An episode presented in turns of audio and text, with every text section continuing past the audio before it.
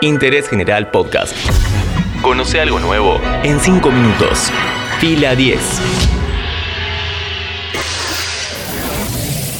Bienvenidos y bienvenidas a un nuevo podcast original de interés general sobre cine y series. Hoy reseñamos Mulan, la versión live action del clásico animado. ¿De qué se trata? ¿Qué cambió? ¿Cómo fue la recepción del público? Todo esto y más en 5 minutos.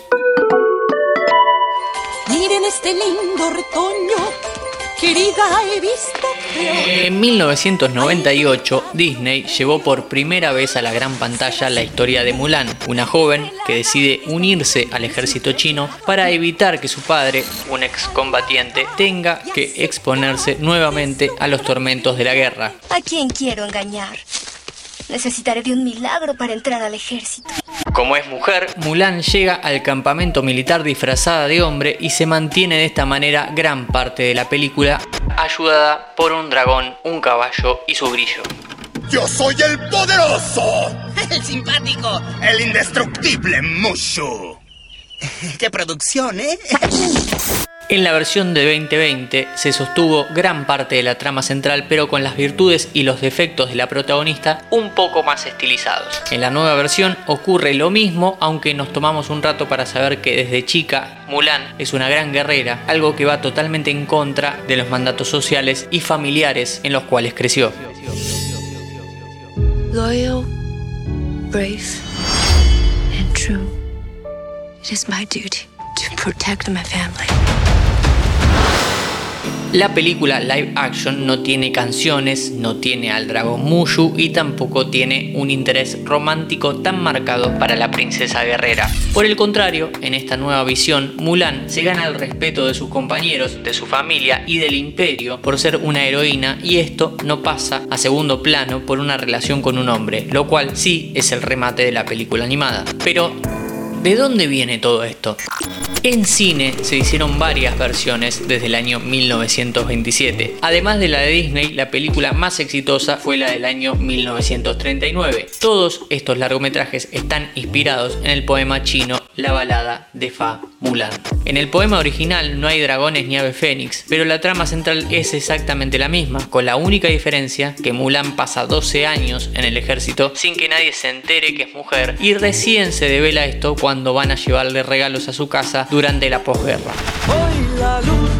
Hay puntos fuertes de la versión 2020, por ejemplo, el tratar el tema de los roles de género, los mandatos sociales y del deber ser de una forma totalmente efectiva.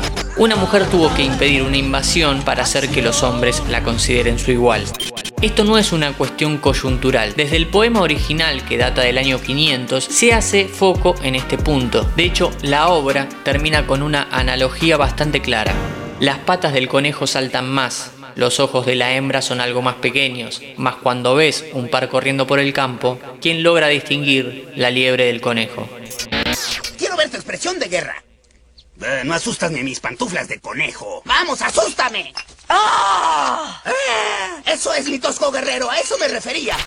La versión de 2020 también tiene puntos bajos. La película es mucho más seria que cualquier otra reversión de los clásicos de Disney. Eliminar los alivios cómicos que otorgaban ciertos personajes animados hace que la trama sea mucho más densa y, para que no se note tanto, la película se mueve demasiado rápido, lo cual hace que no llegues a empatizar ni conocer en profundidad a los personajes. A menos que conozca la versión original, es difícil sentirte en contacto con el film live action. Con todo esto dicho, ¿son necesarias las versiones de películas animadas en forma de live action? En cierto punto, la crítica y el público no recibieron del todo bien la nueva versión, pero sobre todo por no tener elementos clásicos de Disney como las canciones y el humor. Probablemente eso sea algo más para aplaudir que para criticar, porque revisitar algo ya hecho y copiarlo con imagen real carece de honestidad creativa. Al menos en la nueva versión de Mulan vemos una visión que se distancia de su antecesora. Si querés ver más live action de Disney y comparar versiones, en algunas plataformas puedes encontrar Aladdin, El Rey León, Maléfica, Dumbo y una larga lista que empezó en 1996 con 101 dálmatas. Por lo pronto, hoy en Interés General reseñamos Mulan. Interés General Podcast. Encontrarnos en Spotify, en Instagram y en interésgeneral.com.ar.